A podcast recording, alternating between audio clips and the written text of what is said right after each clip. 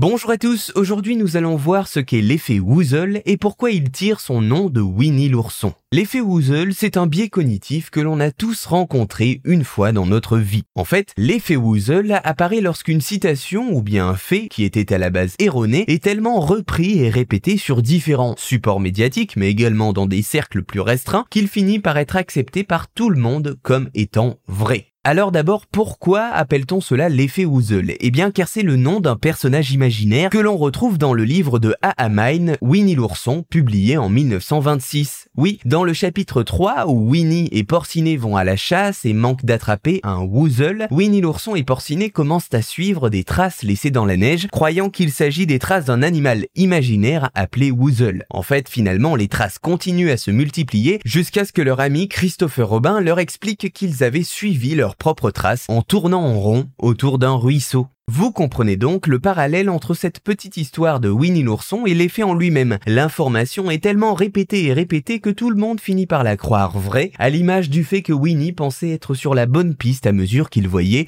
de plus en plus de traces. L'effet Woozle apparaît donc lorsqu'un fait dépourvu de preuves concrètes induit les individus, ou bien des groupes, le public, en erreur, les amenant à penser ou à croire qu'il existe de véritables preuves, transformant des faits inventés en faits soi-disant réels. Entre autres célèbres exemples de l'effet Woozle, le fait que l'on puisse soi-disant voir la muraille de Chine depuis l'espace. Les scientifiques et les spécialistes, et notamment le français Thomas Pesquet, ont prouvé que cela était techniquement impossible, mais néanmoins le fait en lui-même continue parfois d'exister dans les populations. Ainsi, il reste important de noter que l'effet Woozle est souvent plus fréquent avec la quantité très importante d'informations qui sont diffusées en ligne ou qui se propagent rapidement via les réseaux sociaux. Ce sont en quelque sorte des fake news et qui dit beaucoup de sources dit plus difficile de vérifier l'exactitude de l'information. Voilà, vous savez maintenant ce qu'est l'effet Woozle et pourquoi il tire son nom de Winnie l'ourson.